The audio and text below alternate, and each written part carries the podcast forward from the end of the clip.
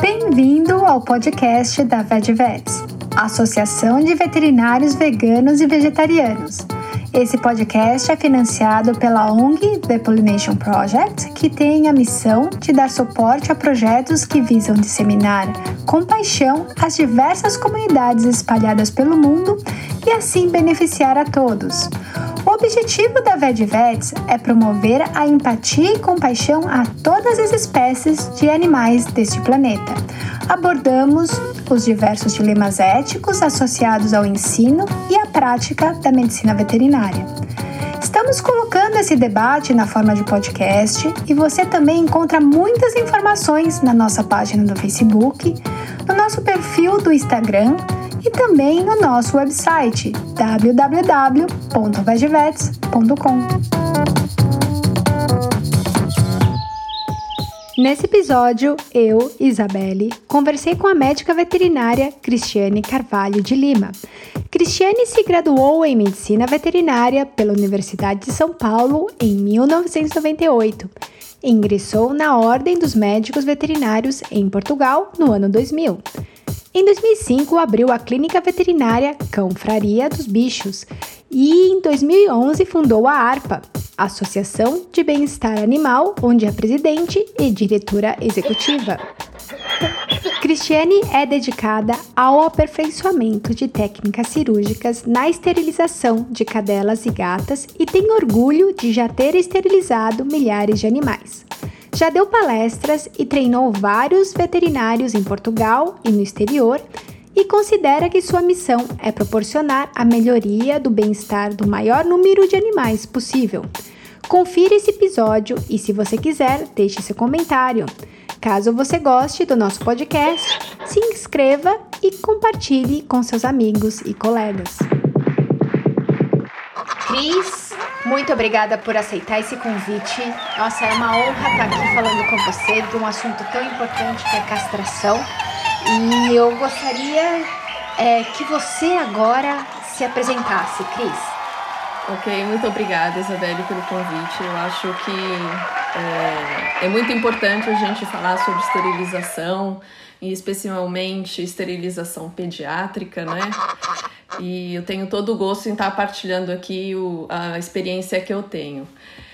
Falando na minha experiência, então, eu me formei em medicina veterinária em 1998 pela Universidade de São Paulo, no Brasil, e em 2000 eu vim para Portugal e ingressei na Ordem dos Médicos Veterinários aqui. Eu comecei trabalhando com clínica de pequenos, e desde logo percebi que a problemática aqui era muito semelhante à que eu via lá em São Paulo, né? Na questão do abandono, animais de rua. Um, e eu já tinha experiência em trabalhar com campanhas de castração no Brasil. Eu já, na clínica onde eu trabalhei, ainda trabalhei dois anos depois de formada lá, fazia-se muita esterilização, eu já fazia esterilização minimamente invasiva com aquela, com o gancho, né? Técnica do gancho. Na faculdade, a gente já tinha também um certo debate naquela altura, né, em meados dos anos 90, sobre a questão ética, sobre a esterilização, e até participei de uma campanha de esterilização que a faculdade organizou. E então eu já tinha, digamos, essa experiência e vem, vindo até aqui e me deparando com uma necessidade tão grande, apesar de não ter sido uma escolha propriamente trabalhar com com esterilização, achava que era uma responsabilidade muito grande minha, né, enquanto profissional, e, e, devia dar meu contributo fazendo. Então, nesse sentido, além de trabalhar na clínica, também paralelamente era voluntária de várias associações aqui que basicamente só se dedicavam a resgate. E aí foi todo um trabalho também em em explicar para essas pessoas como é importante prevenir, como é importante esterilizar, como é importante dar animais já esterilizados, né? Em termos de. Não havia nada em termos de campanha de esterilização aqui, era tudo muito pontual. Mesmo os centros de recolha, o que eles faziam naquela altura era só basicamente eutanásia, né? Poucas adoções, e as associações que haviam basicamente só davam para adoção resgatavam também esterilização era muito pouco. E aí foi todo um trabalho nesses anos todos, já são para aí 20 anos, né? E, e que eu tenho desenvolvido isso e tentado uh, dar meu contributo aqui. E dessa necessidade de trabalhar muito com prevenção e esterilização, é que eu acabei por fundar uma associação né? A Associação ARPA é se dedica basicamente à esterilização, né? faz campanhas de esterilização. E nesse entretanto, eu também abri a minha própria clínica até para poder ter uma base para onde oferecer esse tipo de serviços. E basicamente, no resumo, é isso aí, né? Entretanto, também é importante dizer que é, em termos de legislação, aqui em Portugal houve uma reviravolta muito grande nos últimos cinco anos. Como eu disse antigamente, basicamente, não, além de não fazer esterilização, né, o, os serviços veterinários municipais, que seria equivalente aos CCZs daí, só faziam a eutanásia. E eles, a partir de 2000, a partir de uma lei de 2016, já foram é, obrigados a usar a esterilização como forma de controle populacional.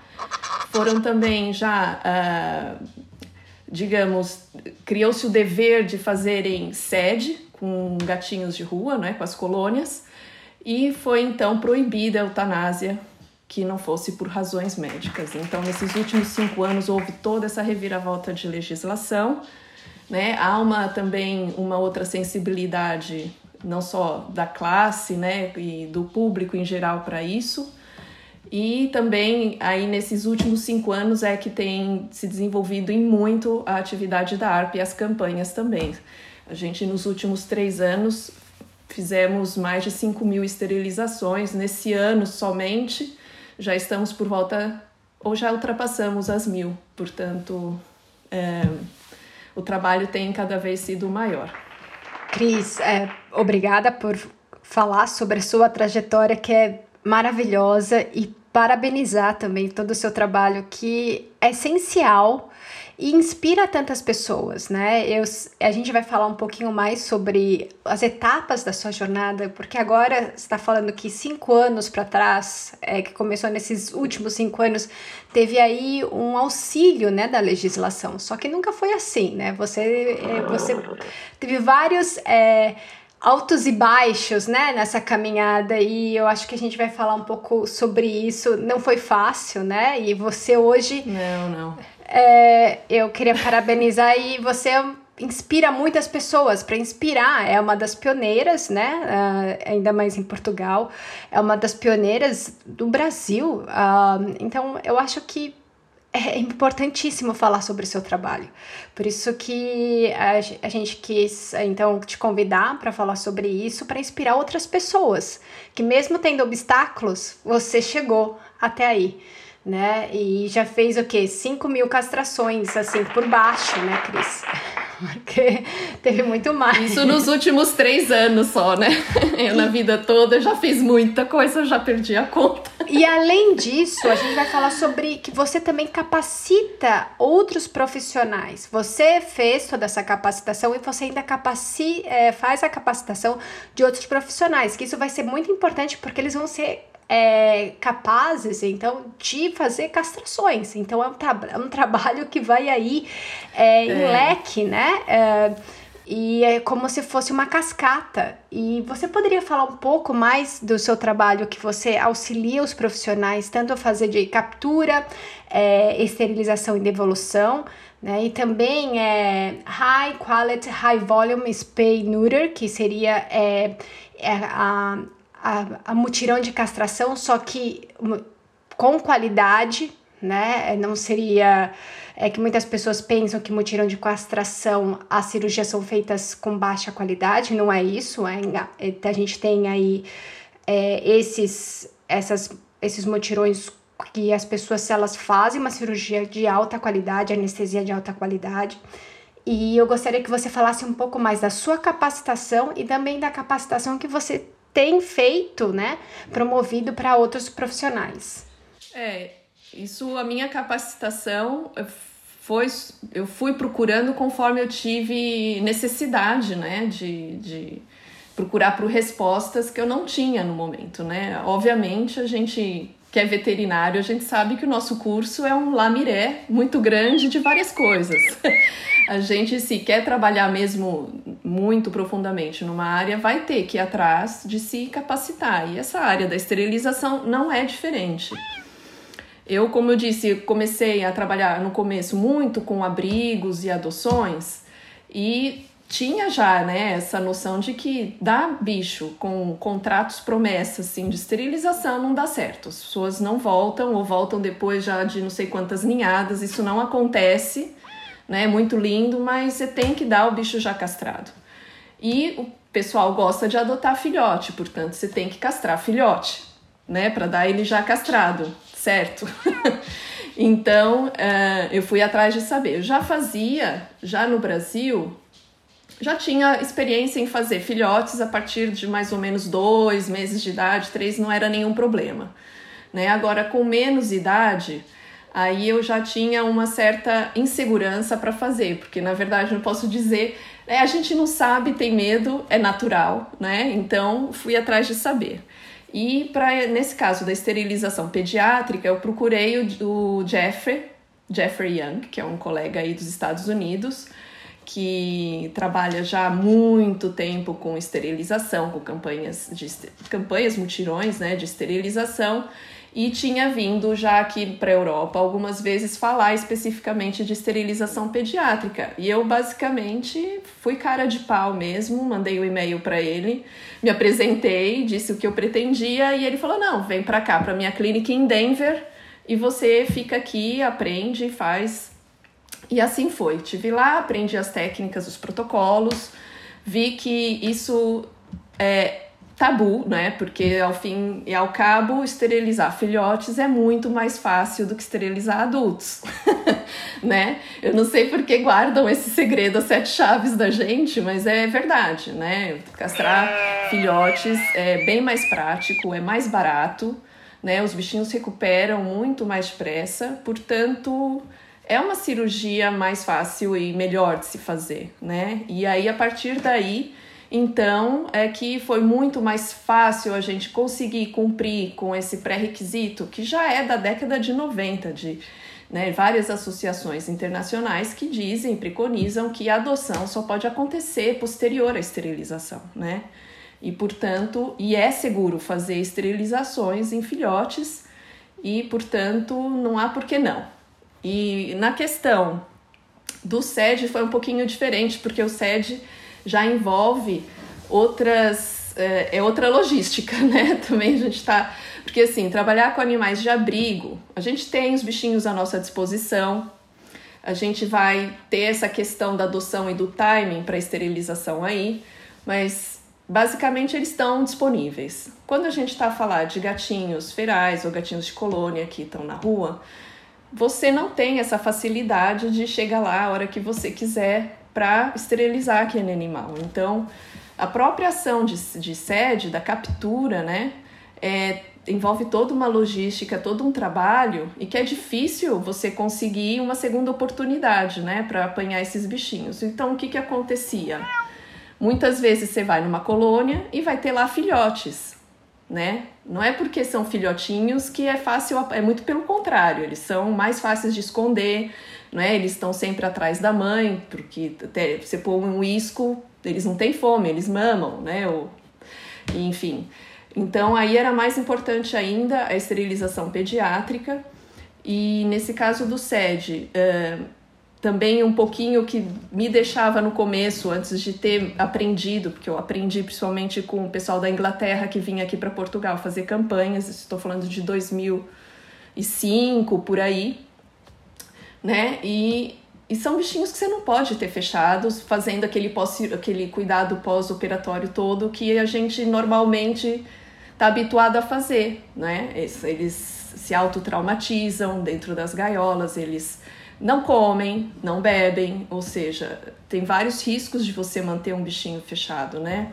Para fazer pós-cirúrgico. Então, o quanto menos tempo eles estiverem fechados, melhor. E aí essa questão da capacitação para fazer não só a técnica cirúrgica que me permita não ter ou, ou, minimizar ao máximo qualquer tipo de problema, mas também um protocolo anestésico que me permita o bicho recuperar o melhor possível, o mais rapidamente possível, e todo um, todo um conjunto de, de protocolos, desde a, preparação da captura até a devolução, que, que eu consiga fazer isso com segurança para os animais e para as pessoas, né, e, e, tentar fechar essa colônia, ou seja, ter todos os animais ali esterilizados no menor tempo de, possível, isso é, é pronto, isso é outro, foi um, um trabalho mesmo de, digamos, quase que anos mesmo de, de aprendizado, né, como eu disse, muitos baseado no trabalho dos ingleses, mas que eu fui adaptando aqui para nossa realidade em Portugal.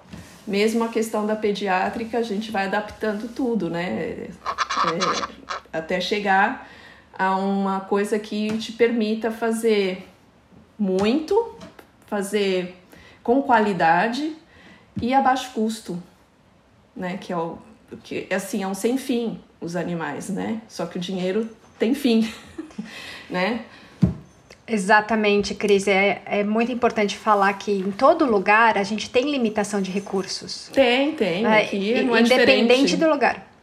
Exatamente. E, e nos Estados Unidos muito... também não, e na Inglaterra também, também não, né? E Exatamente. Você, e, e quando você está falando de financiamento público, você tem uma responsabilidade muito grande aí também, né? Quando você está falando de dinheiro de associações que o pessoal dá, aquele donativo, né? Você tem que fazer o melhor uso possível daquele dinheiro das pessoas. E, e mesmo até para o cliente da clínica normal. Se eu posso fazer bem com mais barato, por que não? Porque aí essa pessoa tem maior possibilidade de fazer algo que é importante, né? Não só para controle populacional, mas até para a saúde do animal dela e até para a carteira dela, né? Porque vai evitar vários tipos de problemas que depois a gente vai falar que custam muito dinheiro. Exatamente, Cris. Muito. Acho que as suas considerações é, foram excelentes. E, Cris, falando agora de castração pediátrica, qual a idade que é considerada castração pediátrica? Em gatos e, e cães? Qual a idade? É, então, não existe um, um consenso muito grande nisso, né? Até para definir o que é um ser pediátrico.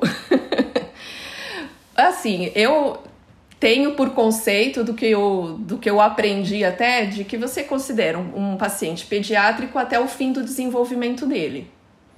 Né? Já existe, mas geralmente, em via de regra, o pessoal relaciona muito com a maturidade sexual. Em caso de gatos, a gente sabe que é por volta dos 4, 5 meses de idade que eles vão atingir a maturidade sexual. No caso dos cães, é a partir daí até, uh, dependendo do, do porte do animal, pode ser até depois de um ano, um ano e meio, às vezes até com dois anos de idade. Então é muito complicado você falar qual é a. Enfim, quando é que vai terminar o desenvolvimento daquele animal, e, e, e também é muito difícil prever quando é que aquela fêmea vai ter o primeiro cio. A gente não tem como, hoje em dia, pelo menos, não há nada que te faça prever isso. A gente estima, em via de regra, que uh, um paciente pediátrico, assim, só forma de facilitar, não é? Que seriam seis meses de idade, né? Mas sabendo que em seis meses de idade, uma gatinha já pode ter tido uma ninhada e com seis meses de idade, um cachorro ainda é muito filhotão, né? Ou, se for, por exemplo, um São Bernardo, com seis meses é ainda um bebê, né? Exato, exato. Portanto, vai depender muito. É, vai depender muito, mas em via de regra, acho que para facilitar, o pessoal define pediátrico até os seis meses. E dentro do pediátrico também tem várias subdivisões, que é muito. Nessas idades muito jovens, né, nos primeiros meses de vida, o desenvolvimento é muito rápido é muito diferente a gente falar, e agora eu nem estou falando só de esterilização, mas falar de um paciente, comparar um paciente de seis meses com um de seis semanas, com um de seis dias. É muito diferente em termos de fisiologia, metabolismo, enfim. E, e, mas tudo entra na categoria pediátrico, a gente joga tudo ali, mas realmente no termo, aí em termos de procedimento, somente em termos anestésicos, é mesmo uma diferença muito grande da água para o vinho. Né? Então, temos, depois vamos ter que ter considerações a esse respeito, né? Mas digamos que em termos de esterilização pediátrica, ela já está bem documentada e já está bem estabelecida dos seis meses até os, uh, dos seis semanas até os seis meses. Isso é o que geralmente o pessoal considera pediátrico. Ótimo. Cris, em relação à anestesia, o que os veterinários têm que ficar mais atentos em relação à anestesia nos pacientes pediátricos? Olha, no geral, porque como eu disse, se a gente for falar dessas idades todas, aí pode ter alguma diferença. Mas eu diria assim que no geral é importante não fazer jejum maior de duas, três horas. Tá? Esses bichinhos eles têm um metabolismo muito rápido e a hipoglicemia pode ser um fator aí de risco. Você tem que ter alguma atenção. Ainda maior do que a hipoglicemia, eu considero é a hipotermia eles têm maior dificuldade de termorregular, portanto, eles podem entrar em hipotermia mesmo que estejam 40 graus. O bichinho anestesiado, ainda mais que a gente vai fazer tricotomia, vai estar tá, né, a fazer toda aquela sepsia com líquido, né? Aquilo tudo vai fazer baixar muito depressa a temperatura corporal do bichinho. Então tem que ter essa monitorização da temperatura, isso é mesmo importante, não só no, no, no perioperatório, mas no pós também, né? E tem a questão do metabolismo da, da dos fármacos, né? Porque eles têm. É, eles têm maior dificuldade de metabolização hepática, por exemplo. Então, você vai tentar evitar certos uh, fármacos que são de metabolização exclusiva hepática, mas de, em via de regra eu prefiro usar medicamentos, fármacos que você consiga, consiga reverter depois. Isso é uma maravilha. Portanto, olha, o principal é esquece jejuns longos, eu até nem faço, bichinho entra, né? Eu sei que comeu, ou até se é, por exemplo, em caso de sede, a gente tenta ver o bichinho comer mesmo e não atrasa muito a cirurgia desses pacientes. Durante a cirurgia, tem que estar tá quentinho, manter a temperatura deles, aquecer se for preciso. Assim que terminar o procedimento, reverte e depois também após a cirurgia vai olhando se ele mantém a temperatura, se ele comeu. Olha, depois disso tá tudo bem. Em via de regra, eu diria não. isso. A gente podia entrar em muitos detalhes, mas não vale a pena, não. Isso é o essencial. Esses são os pontos principais. É, Sim. É, esse é o essencial. E agora, entrando na cirurgia, Quais são os aspectos em relação à anatomia, à técnica cirúrgica, a recuperação dos pacientes, se a gente comparar adultos versus pediátricos, né? Quais seriam uh, as diferenças que você que são, são maiores? Olha, a mais, a mais óbvia é o tamanho, né? Que a gente está falando muitas vezes né, de um bichinho muito pequenininho, portanto, o tamanho das estruturas é outro, apesar de proporcionalmente, por exemplo, em gatinhas, elas têm ovários enormes, né, se for ver na proporção do corpo comparado com uma adulta. Mas são bichinhos muito pequenos, ou seja, pode ser mais difícil encontrar os cornos uterinos, né? E você tem que ter uma delicadeza, uma manualidade ali já desenvolvida, né, para não provocar nenhum trauma. Né, são tecidos muito frágeis, é muito fácil fazer uma ruptura ou, ou algo do gênero. E principalmente também algo que assusta o pessoal que começa a fazer pediátrica, que eles têm muito fluido abdominal. Então, você abre a cavidade e é líquido para todo lado, pensam logo, ah, né, é, fez rotura de bexiga. Não, não é mesmo assim, faz parte do, do procedimento. Mas fora, fora isso, o resto eu diria que a técnica é bastante semelhante, viu? E em termos de recuperação, Cris? É muito mais depressa. Ai, o bichinho, filhotinhos recuperam, é assim, eles passado duas horas estão já brincando uns com os outros, né? Principalmente são linhadas, estão ali na brincadeira. E quando a gente faz, por exemplo, no SEDS, que captura a mãe e captura os filhotes, a mãe tá ali, ó, para acordar e eles já estão em outra, né? Uhum. Já estão super bem. E mesmo, é, de modo geral, qualquer. Mesmo para caninos, na clínica, mesmo os proprietários, o pessoal até fica assim: nossa, mas tem certeza que ele foi castrado? tá aqui como se nada fosse. Então, é assim, é, é muito boa a recuperação dos bichinhos mesmo. É muito melhor, é mais tranquilo, pós-cirúrgico. em casa também, o pessoal às vezes fica assim, ah, mas é filhote não para quieto, vai dar problema de deiscência ou, ou de lamber ou, ou o que quer que seja. Não, não acontece tanto, não. Eles cicatrizam muito bem. É raríssimo ter algum caso de deiscência, nem me lembro, assim, nenhum caso do gênero. Portanto, é, é, recomenda-se sim, é muito boa. Muito melhor que num adulto.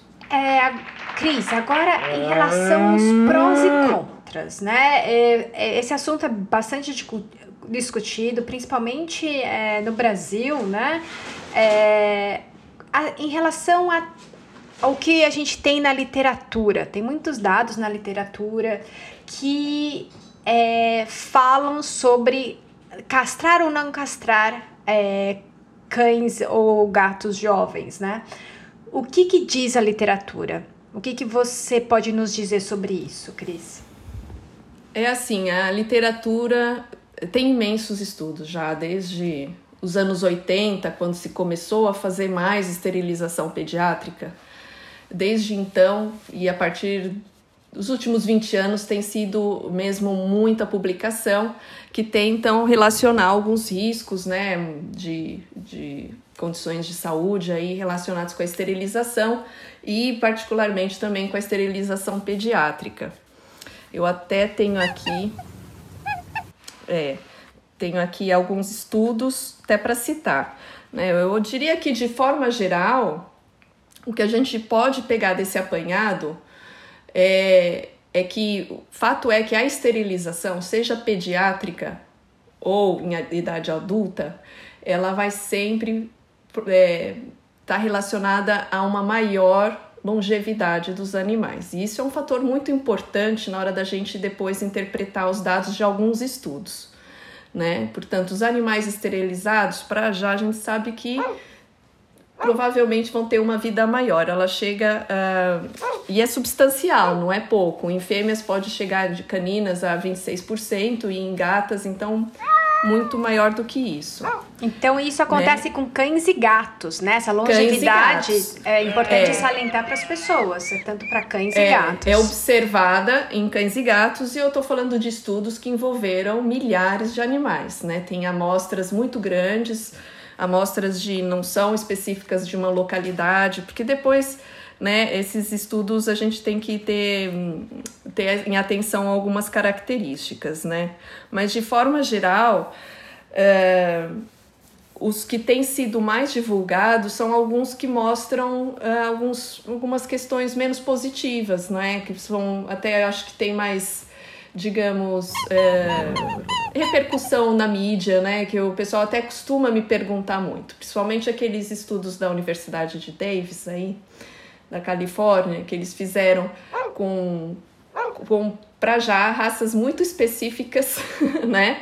Com Golden Retriever, com labradores e pastores alemães, em que eles, eles associam, isso é importante salientar a, a terminologia, eles associam, né? Não, não é relação de causa e efeito, eles observaram que há uma, no caso dos animais esterilizados, houve uma maior incidência de alguns problemas ortopédicos. Né? Estamos falando de raças como pastor alemão, golden retriever e labrador. Outra questão que eles observaram também é que esses animais eles têm maior tendência a desenvolver certos tipos de câncer específicos, né? e que também algumas eles acaba, acabavam por desenvolver também numa associação com uh, algumas doenças imunomediadas. Então, mas são três estudos basicamente, né, nesse universo com raças muito específicas, já com predisposição a problemas ortopédicos, em que não houve assim um, um despiste se esses animais já teriam alguma predisposição genética a desenvolver de qualquer das formas, né? E, e também, uh, se você for ler esses estudos a fundo, você vai até perceber ali que, apesar de, de algumas, alguns indivíduos desenvolverem, por exemplo, eles falam na pediátrica ali, que eles, animais esterilizados com menos de cinco meses acabavam por ter maior incidência de displasia, na verdade, esses animais até viviam mais, né? E eram diagnosticados mais tarde do que os que não eram esterilizados, né? Tem vários detalhes que você depois pegando o estudo, lendo com calma todos eles, você vai começar a perceber certas coisas que, ok, é, são estudos que levantam, na verdade, questões mais não, não contra a esterilização ou esterilização pediátrica, mas que mostram como isso é um assunto que merece muito mais estudo, né? Porque a gente não pode sequer extrapolar o que foi encontrado naquela população específica para outra, né? Um deles até fala o que a gente encontrou em Golden Retrievers não podemos extrapolar para labradores. E quem diz isso diz muito menos para toda população canina do mundo ou quizás felina, né? Portanto, se você encontrou associação no estudo com uma certa raça específica de esterilização ali num, num certo local, com uma amostra, digamos, às vezes até muito pequena, você não pode usar isso para definir sua postura, sua decisão clínica depois na sua prática. Né? Você tem que, claro, para conseguir definir isso tudo, você vai ter que dar uma olhada muito no global, muito no geral. E é isso que eu queria falar agora mais, mas eu não podia deixar de referir porque o pessoal está sempre a falar nesses estudos aí, viu? Ô, Cris, depois você pode mandar o link pra gente, a gente deixa nesse podcast o estudo, só para as pessoas saberem. Deixo sim, deixo sim ah, todos eles. E acho que é super importante para elas entenderem, lerem o estudo e também é terem é verdade, essa, essa, essa visão crítica que você tá tendo, né? Porque primeiro eles estão falando sobre associação, que não é causalidade, né? É. E, e além de tudo, é muito difícil tem outros fatores envolvidos que muito provavelmente não foram computados nesse estudo. Claro, por exemplo, obesidade. Né? Obesidade, exato. É, se a gente sabe que a predisposição genética, né, e vários fatores ambientais também, exercício, é, exato, tipo de, de, pavimento que o animal tá, assoalho, exatamente. E, e são estudos muito muito, sim, são estudos já retrospectivos, né? Em que você perdeu muitos dados. Uhum. Então, tem que ter. E, e outra coisa que também eles próprios referem, né? E a gente que trabalha, sabe, assim, com, em clínica, é que se você for ver um proprietário que esteriliza, que tem um cuidado de esterilizar um bichinho cedo, que está mais consciente, né, dessas decisões todas, é uma pessoa mais cuidadosa. Ela vai atrás mais de tentar buscar um diagnóstico porque o cão tá mancando, enquanto que o pessoal que não castra, muitas vezes o bichinho nem nunca vai no veterinário, né, para fazer mais, mais nada. Uhum. Nem vai para castrar, nem vai para coisa nenhuma, né? Exatamente. um diagnóstico não é barato fazer um diagnóstico, por exemplo, ortopédico, né? Não, e eu acho que é importante lembrar, e você tinha falado comigo antes numa discussão que a gente estava falando sobre isso, que muitas vezes o, a genética do, do Golden Retriever que foi estudado em Davis não é, por exemplo, de outra cidade na costa leste dos Estados Unidos, não é o que está no Brasil. Porque existe diferenças. Não, não, são populações completamente diferentes, né? Um Golden não é um Golden, não é a mesma né? Não é uma fotocópia, um xerox, né? Que o pessoal fala.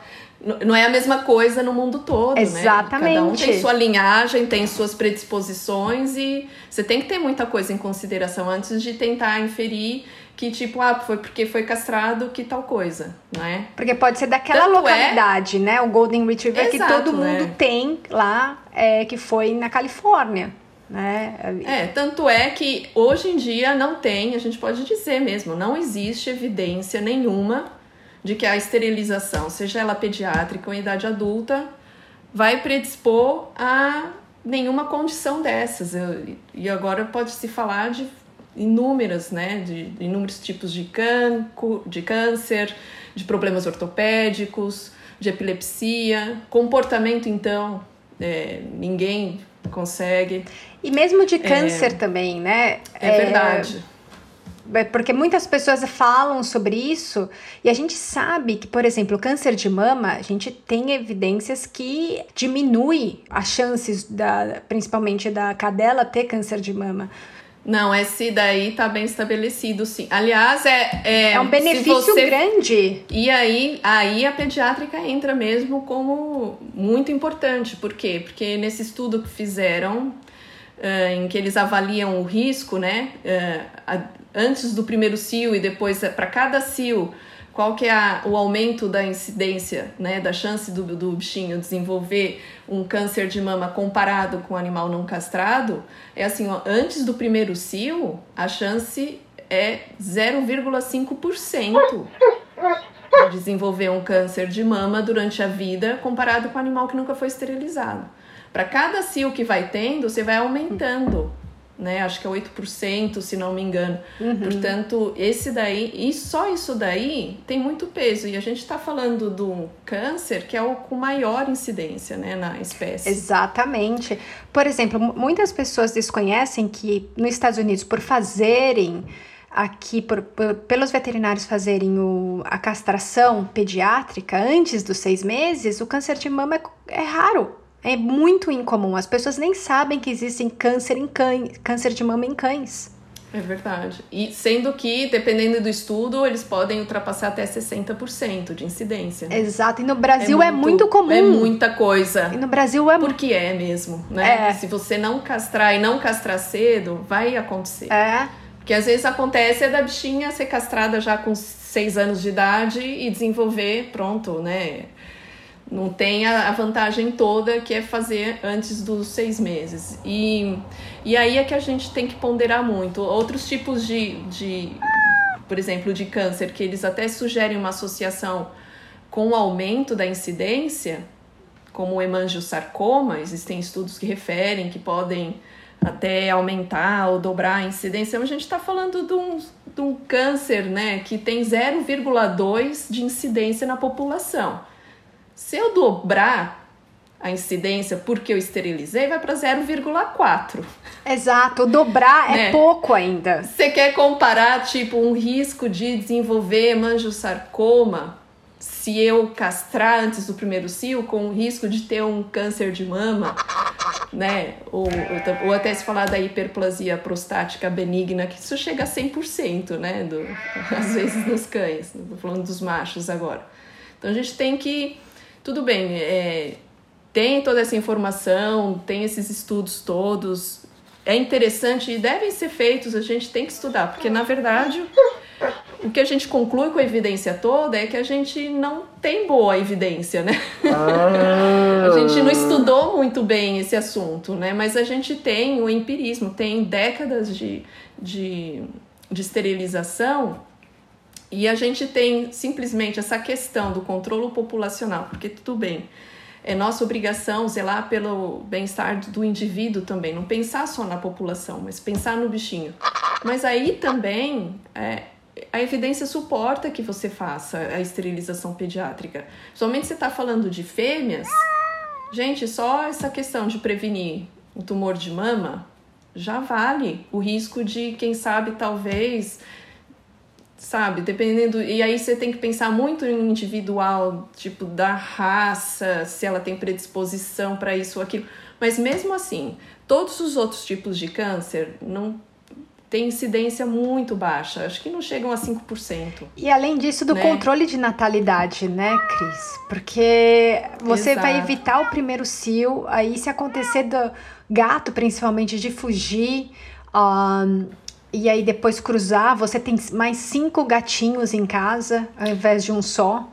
É, esse controle de natalidade é assim, se você não tiver o bicho entre quatro paredes e mesmo assim eles às vezes dão um jeito de escapulir e você não sabe quando eles vão ter o cio, o primeiro cio, gente, não, não, não facilita, mas vale não ter essa ninhada, porque depois a gente sabe que a maior parte das pessoas não vai ficar com os bichinhos e é mais abandono, é mais, uh, digamos, miséria e eutanásias que acontecem por aí. Né? Exatamente. Né? E quer queira, quer não, a maior causa de morte em cães e gatos no mundo é eutanásia, por causa de sobrepopulação. Isso é uma miséria, isso é horrível. Ou são deixados a morrer, né? É, é, é, é. é aquela coisa que a gente tem do. Não um... morre assim de eutanásia só morre que morre por outras, outras coisas. Por abandono, né? negligência e tudo Exato, isso. Exato, porque ficou doente, Portanto... porque foi atropelado. Ou... Então, é muito difícil. Então, a... se não morre por eutanásia, morre por outras coisas, né? É, portanto, eu acho que essa discussão toda do tipo, ai, será que a esterilização pediátrica, né, ou a esterilização não causa problemas e o pessoal fica fazendo, procura, né, estudos para ver se relaciona e não sei o que, tudo bem, né, mas às vezes eu fico pensando que isso basicamente são estudos todos dos Estados Unidos e geralmente da Califórnia, né, uhum. e, e que eu acho que esse povo, na verdade, esqueceu o que, que é a miséria de quando esses bichos não são castrados. Porque eu vejo aqui na minha rotina e é tipo semanalmente piometra, distocias, tumor de mama, bichos atropelados, estrupiados porque brigaram, fugiram para para reproduzir e acabaram pegando um monte de coisa, né? E isso também tá na evidência que animais que não são esterilizados morrem mais facilmente de traumas e infecções. Uhum. Portanto, claro, eles vão falar: ah, olha, castrou vai ter mais incidência de, de câncer e doença autoimune. Claro, eles vivem mais. Não, e é eles vão ter falar tempo de desenvolver isso, né? Eu Mas, moro aqui tipo... e não tem, não tem animal na rua, Cris. Não tem. Pois e é, as pessoas dão muito essa... dinheiro pro, pra causa animal. Só o San Diego Humane Society tem lá, as pessoas dão um milhão. Um bilhão de dólares. Pois é, gente, não pode usar essa. Pronto, é outra realidade. É outra realidade, exatamente. Né? E aí, se você for ver, a, tiver uma visão mais, digamos, aumentada, uma big picture, vai, digamos, isso daí, a gente tá falando de. Pronto, é, isso é muito pouco perto do, do problema maior mesmo. Exatamente, que, é bom você Que é a sobrepopulação, né? Ó, a gente agora tocou no assunto que é posso é, esterilizar filhotes? Sim, pode. Agora nós vamos para a esfera moral.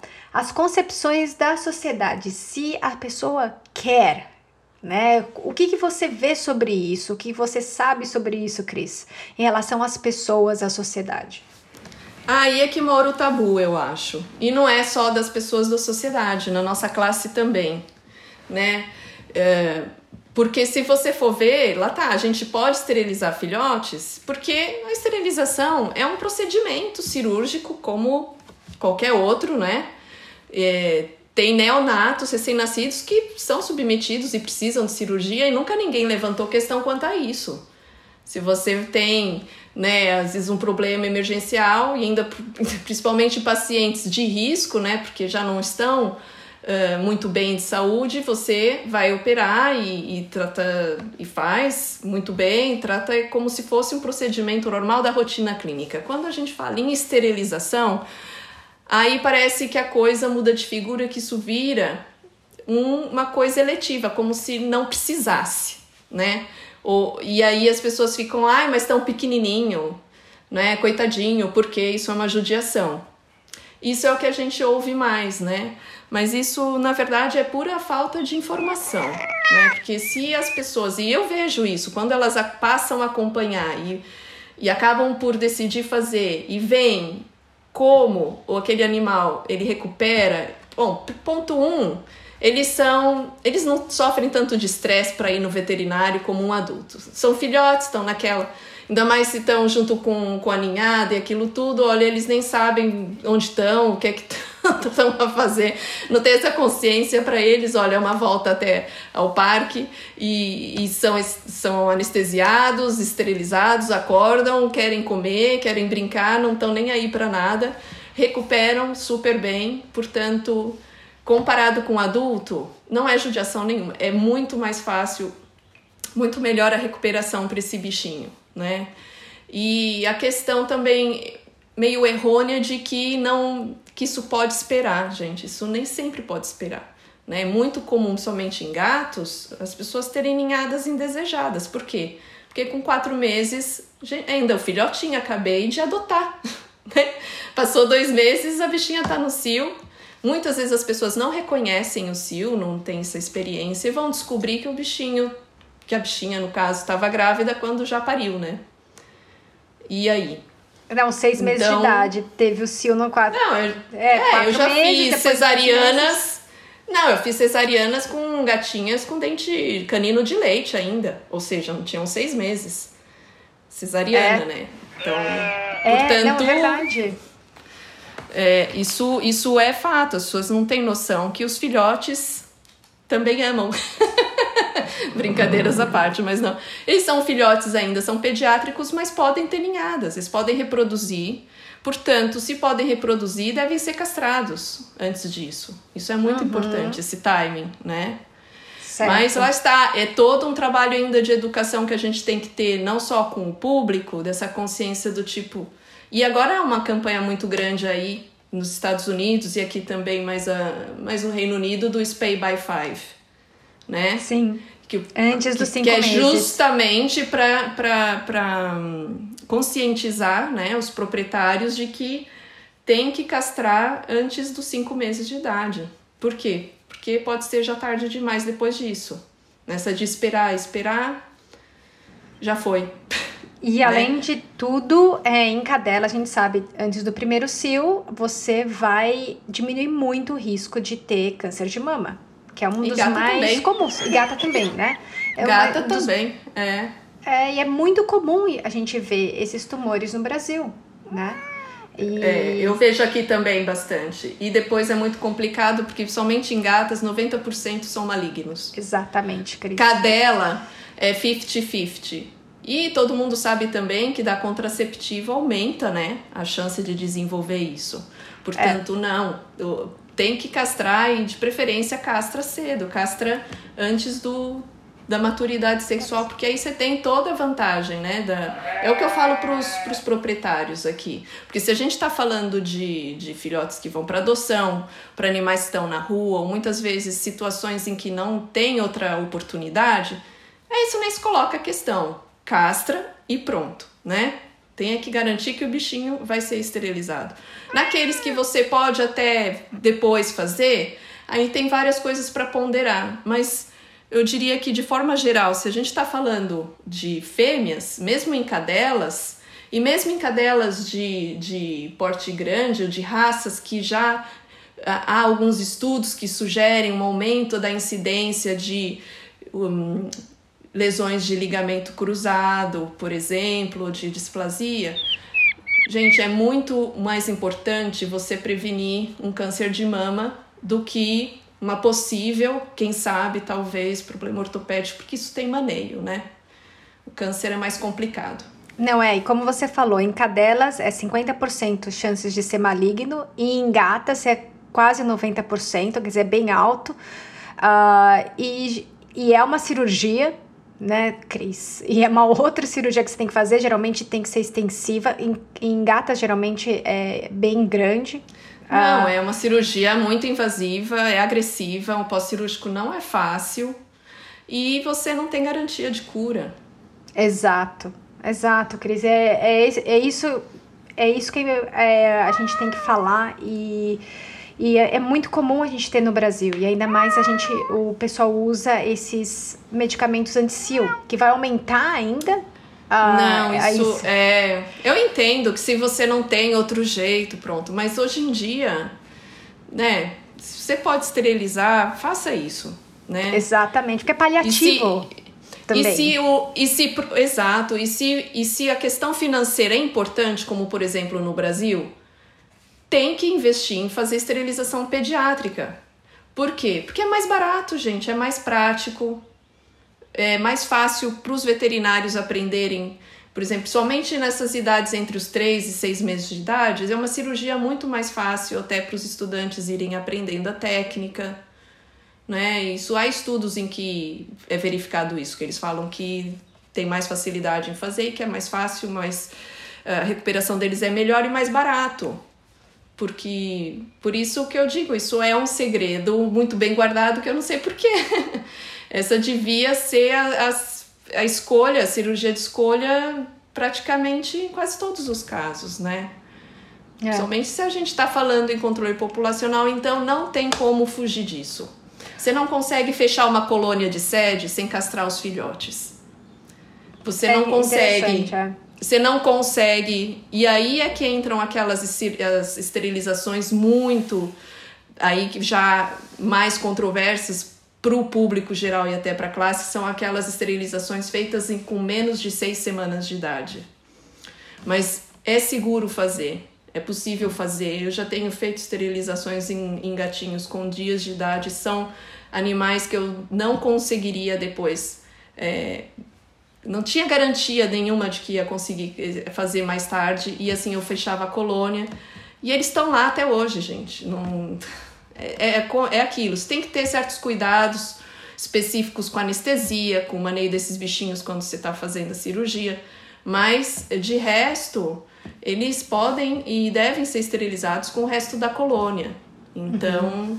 não tem por que não fazer. E eu aqui até te, tive e estou tendo alguns problemas assim com o público geral por conta dessas esterilizações, mas é até a própria Ordem dos Médicos Veterinários aqui de Portugal já veio dizer que não há evidência nenhuma né, que diga que isso pode causar algum malefício na vida desses animais no futuro, mesmo que tenham dias quando são esterilizados, porque não há, né? E mesmo a, a Federação Veterinária Europeia, a FVE, porque eles lá falam, eles recomendam a esterilização a partir das seis a oito semanas, né? Porque a gente está falando muito num contexto de abrigo, né? Como eu disse, na verdade, sendo um abrigo não tem necessidade em fazer antes disso, né? E eles também colocam a questão justamente do antes disso ter maiores riscos porque são lactantes, né? E há algumas outras uh, considerações a ter nesse, nesse, digamos, essa população, né, em termos fisiológicos. Mas a decisão de quando deve ser feita a esterilização é, vai envolver várias coisas, né? Não é só eu posso fazer, como a gente estava falando, sim, eu quero fazer. Agora, Claro, se você tiver com base essas informações todas, eu penso que sim, a gente vai querer fazer porque a gente quer que esses bichinhos não reproduzam e que tenham uma vida maior, né, mais longa e com qualidade. Uhum. E eles não vão brigar tanto porque não precisam é o comportamento sexual Isso para os proprietários é, um, é, muito importante. E ah, a é? gente tem falado muito do, do, do tumor de mama, mas piometra Piometra, tem uma com certeza. muito alta, né? E é letal. Nas cadelas e, é, e nas gatas também. Olha, com o SED, eu só nesse mês, assim, quase, digamos, 20, 30% das gatas que vêm, né, se não estão grávidas, tem piometra. É assim, 20, 30% tem piometra, o resto tá grávida, né? É. E se for um gato de feral... É uma incidência muito grande de piometra. Porque Exatamente. a gente acha que, que as gatas não têm, elas têm muito, né? E, e as cadelas também. E é uma cirurgia depois que tem um risco de mortalidade que aí, dependendo do estudo, pode chegar até 17%. Por quê, né? Cris, e aí é importante a gente ressaltar que esses gatos, né, de captura, esterilização é, e devolução são de colônias, são gatos ferais que não vão ter é, as pessoas vão demorar muito para ver que o, que o gato tá moribundo, tá doente, né? E geralmente é, o, é muito mais difícil tratar esses animais porque não tem uma pessoa olhando esses animais constantemente, eles não estão domiciliados, não estão em casa. Então, se você, é, na verdade, é, tira né, a útero e ovário, que, onde está acontecendo a piometra, você não vai, não vai acontecer a piometra. Então você vai diminuir os riscos daquele animal de morrer por isso, né? É, e é importante falar para as pessoas, você vai diminuir o sofrimento daqueles animais. Se você está vendo tanta incidência assim, de 20 a 30%, que de nessa altura do nessas... ano, sim. Então. E é muito comum, na minha experiência, é, encontrar piometras em gatinhas após o primeiro cio. Nossa. Assim, eu tenho experiência pessoal de uma gata minha, ainda estava na faculdade, teve o primeiro cio e teve piometra, teve que ser operada de urgência. E não tinha sido castrada antes porque diziam que ela era muito nova. E depois quase teve uma cirurgia de risco, né? E e hoje em dia, imagina, eu nunca falo. É o que eu falo pro, pro pessoal que tem as gatinhas, faz antes do. Né? Vamos fazer a, a vacinação com quatro meses, esteriliza ou quando for mais conveniente para você, né? Mas antes dos cinco meses, porque assim a gente já poupa a bichinha de uma possibilidade não tão difícil de acontecer dela ter piometra, por exemplo, logo agora Exato. com seis meses ou cinco meses. E se vai pra rua de ficar grávida, né? Porque Exato, tem muitas é. implicâncias o que acontece, né? E em é. relação agora, a gente falou sobre ah, não, a sociedade quero. Eu acho que a gente a educação, né, tanto do, dos tutores, quanto das pessoas, quanto da, dos médicos veterinários, capacitar essas pessoas, né, fazerem a, a, a é, cirurgia. Capacitação é importante. E quem aprende, e isso eu tenho me dedicado muito em partilhar esse conhecimento, porque eu acho fundamental, porque isso mudou tanto a minha prática, não só pro lado da, digamos, da medicina do coletivo, desse trabalho que eu tenho de, de controle populacional, mas até como clínica, né? Que eu tenho meu atendimento, faço atendimento normal de clínica veterinária e ter aprendido o que eu aprendi com a do coletivo, eu consigo ser muito melhor clínica, orientar muito melhor e até prevenir muitos problemas dos meus pacientes, né? Então é muito importante é, essa educação, né, essa capacitação dos médicos veterinários, não só em aprender a fazer esterilização lá tá do dessas técnicas que a gente tem de high volume, high quality spay neuter, né, em que basicamente são técnicas que são mais simples e eficazes, né, e que também tem toda um, uma envolvência de organização, planejamento, de forma a você conseguir prestar um serviço de esterilização para um grande um número muito grande de cães e gatos com muita qualidade. Se man... Eu acho que a gente até tem um padrão superior né, à, à média, porque imagine-se questões de cirurgia, quanto maior a prática do clínico, melhor ele é, menor a chance de riscos e complicações, né? A gente não tem assim riscos de cirurgia, porque todo mundo que trabalha aqui é, o pessoal acaba trabalhando e fazendo muito que você tem um melhor resultado, né? Por isso, às vezes o pessoal pensa, não, ah, tá poupando em, em, não é nisso que a gente ganha, não é nisso que a gente economiza financeiramente, não é em usar material de fraca qualidade ou, ou não dar anestesias adequadas, né? O que a gente acaba economizando, né, dinheiro é, na tec, é fazendo uma boa técnica cirúrgica em que você tem o um menor tempo de cirurgia e uma menor incisão, porque o que vai ficar caro é anestesia e fio. Portanto, se eu tenho um corte enorme que vai do chifoide até o pubis, claro, isso vai ficar caro, né? Do que se eu tenho um, uma incisãozinha só para o meu gancho e castrei, né? E aquilo em 5, 10 minutos tenho uma bichinha também já passando por todo o processo cirúrgico e anestésico. Aí a gente poupa dinheiro e também ter gente preparada em cada em cada fase do procedimento, né, que poupa, você não tem um veterinário para fazer pré ou para fazer pós, tem um pessoal, cada um na sua fazendo as coisas e isso fica tudo certinho. E isso foi muito importante partilhar com o pessoal daqui, e principalmente com os veterinários, os colegas que trabalham com abrigos, né, sejam eles públicos ou privados. E isso tem mudado muito o panorama aqui da, da esterilização em Portugal. Eu fico muito contente porque eu sozinha eu tenho até um alcance que eu posso uh, chegar, né, do trabalho que eu consigo fazer. Mas a gente partilhar o que a gente sabe, a gente consegue multiplicar exponencialmente, porque o que não falta é, é bichinho precisando, a necessidade está aí. E essas técnicas fazem muita diferença. Exatamente, Cris. É aquela coisa, você em três anos castrou no mínimo 5 mil animaizinhos. Só que se você capacitar mais, imagina o quanto isso é verdade, foi. É. é. O volume é muito maior. Porque você está é, dando para uma aqui... pessoa o conhecimento e ela vai espalhando para outras pessoas. É pois como é, se fosse uma cascata, né? É, é, é. É a corrente do bem, né? da exatamente, exatamente. Sim, e o pessoal que se forma aqui, eles têm muito medo de cirurgia. Eu não sei em outros locais, né? Mas eles se sentem muito pouco preparados para fazer uma cirurgia E então a gente também mostrar, desmistificar um pouco. Sim, cirurgia é importante, mas é um, é um é uma habilidade que tem que ser aprendida gradualmente, tem todo um processo que você é importante ter acompanhamento sempre nesse processo, ter essa mentoria, né? Não só para ensinar qual uma técnica melhor, mas tudo que pode acontecer de mal e como eu resolvo. Uhum. Que isso realmente é difícil você conseguir essa informação. Eu tive que ir atrás também. Você Exatamente. não tem. Todo mundo gosta de mostrar o que faz de bem, agora o que acontece de mal. É, tem não, que ter né? um mentor, né, Cris? É importante é...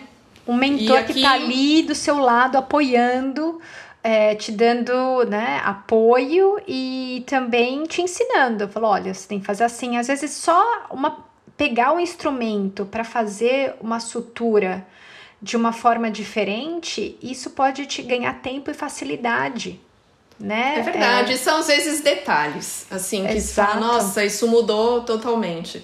E isso é importante. E aqui eu acho, eu acho legal e, e gosto de, já nesses últimos, pelo menos oito anos que com a ARPA tenho capacitado já muitos veterinários, a gente ter, assim, uma rede, digamos assim, de um grupo de colegas que caso tenha dúvida ou precise ou às vezes a gente vai lá e faz campanha, por exemplo, né, tem um não só uma parceria assim na associação, mas até amizade com o pessoal de Évora. A gente todos os anos vai lá, faz mutirão também, né? E, e digo isso vários outros locais também.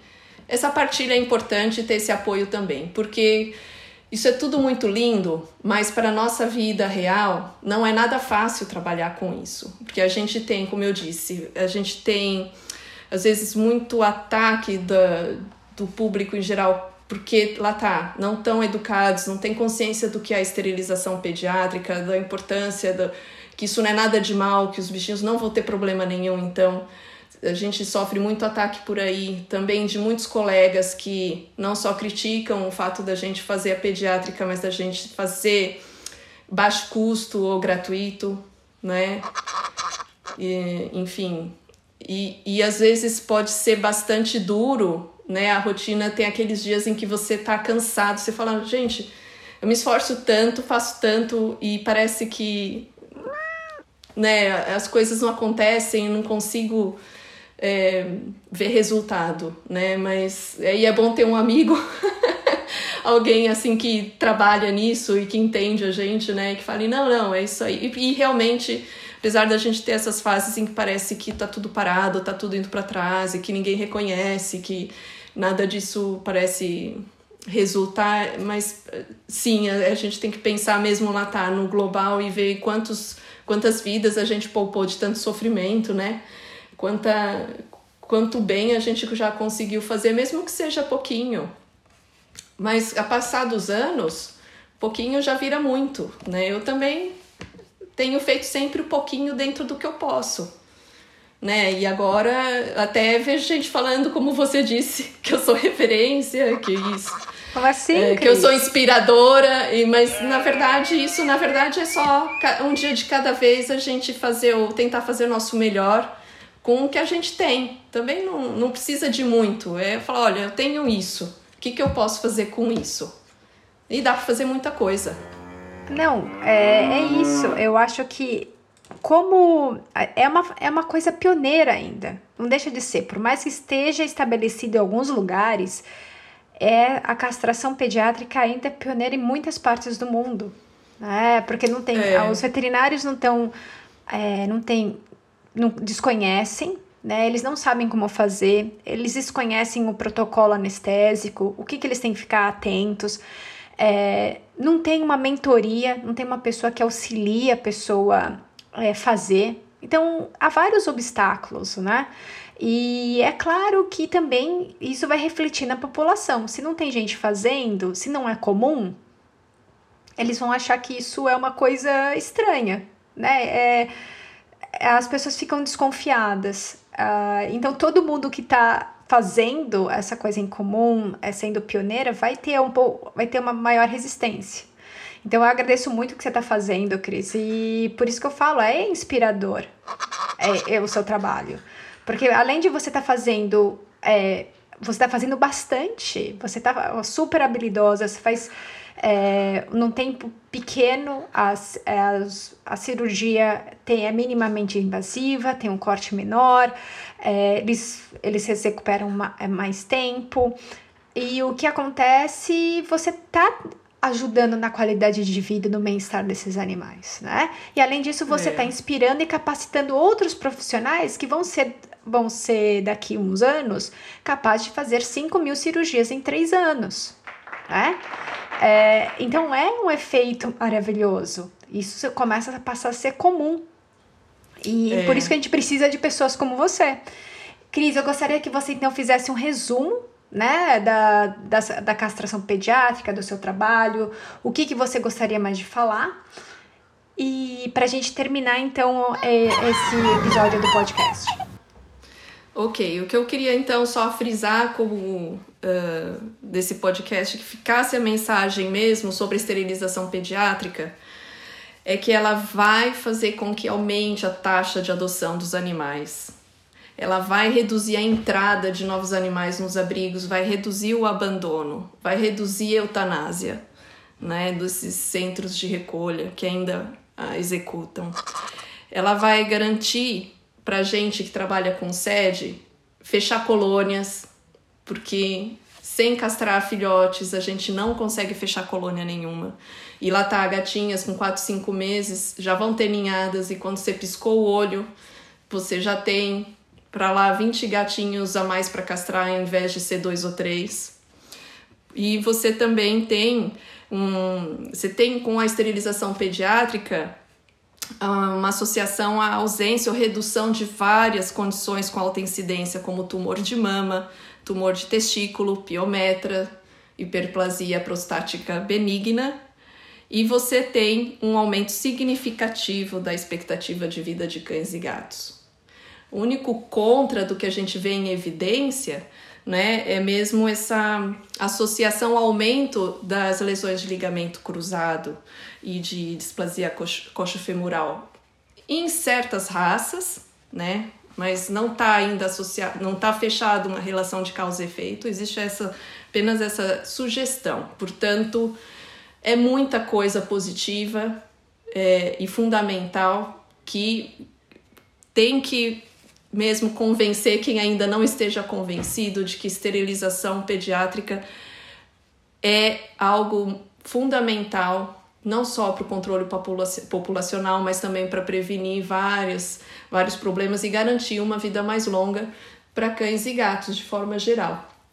E a recomendação que tem sido dada de forma universal aí é do Spay by Five, ou seja, fazer antes dos cinco meses de idade. Da minha parte, olha, é, o, que eu, o que eu continuo fazendo aqui é.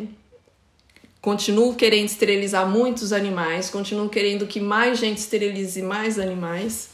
E acho que cada vez mais é importante a capacitação mesmo, não só dos veterinários, mas do pessoal que trabalha com a gente, né?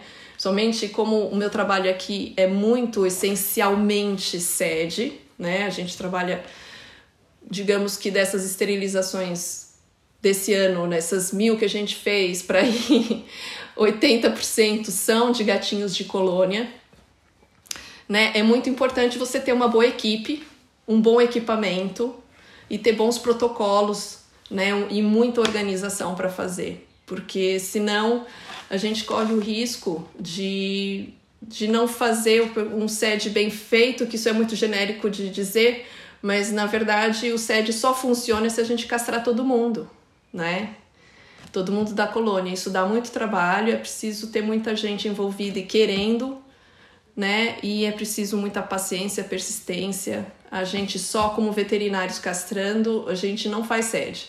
A gente precisa muito do pessoal no terreno, precisa muito dos protetores do nosso lado.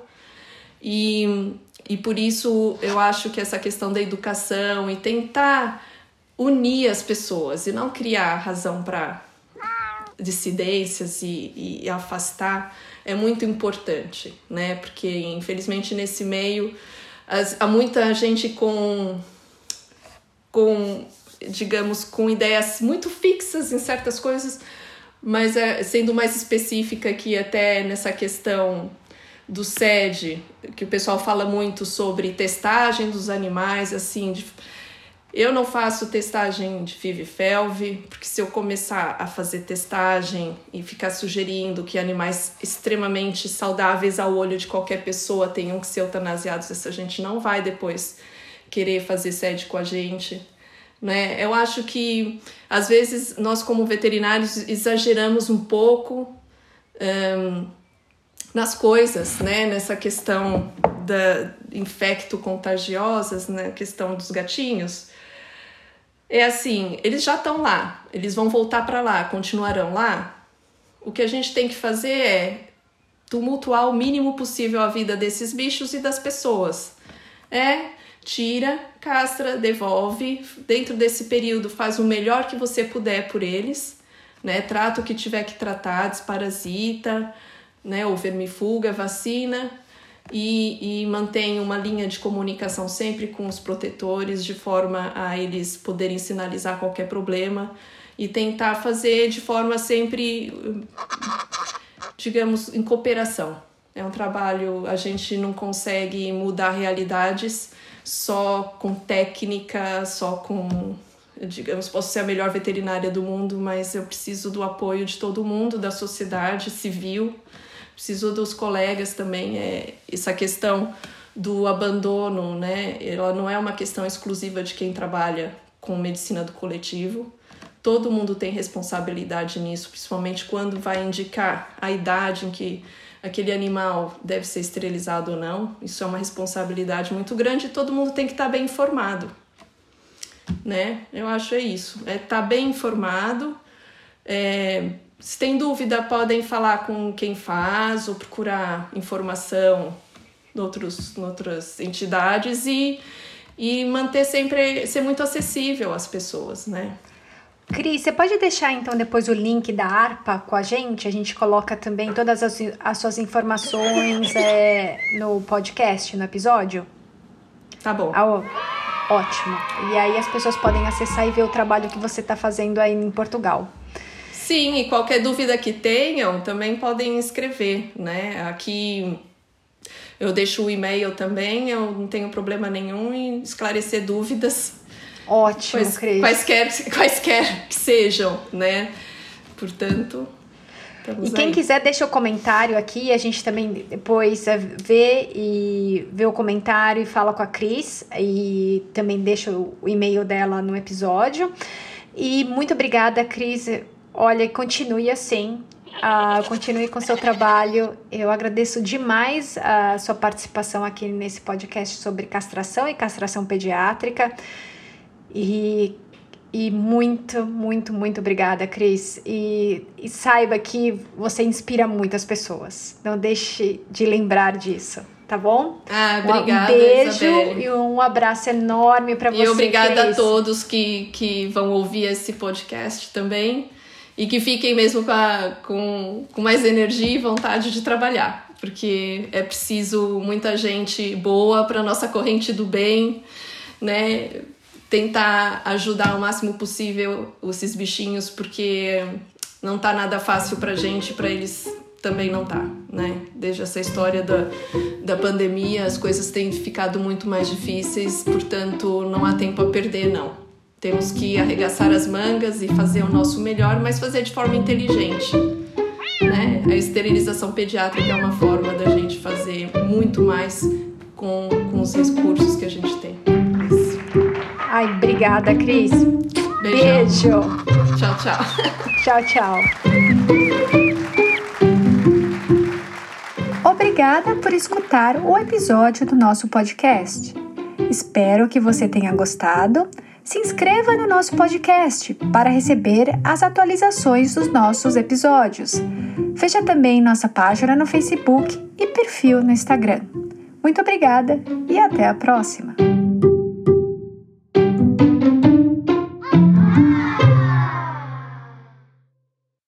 This is an Emma production.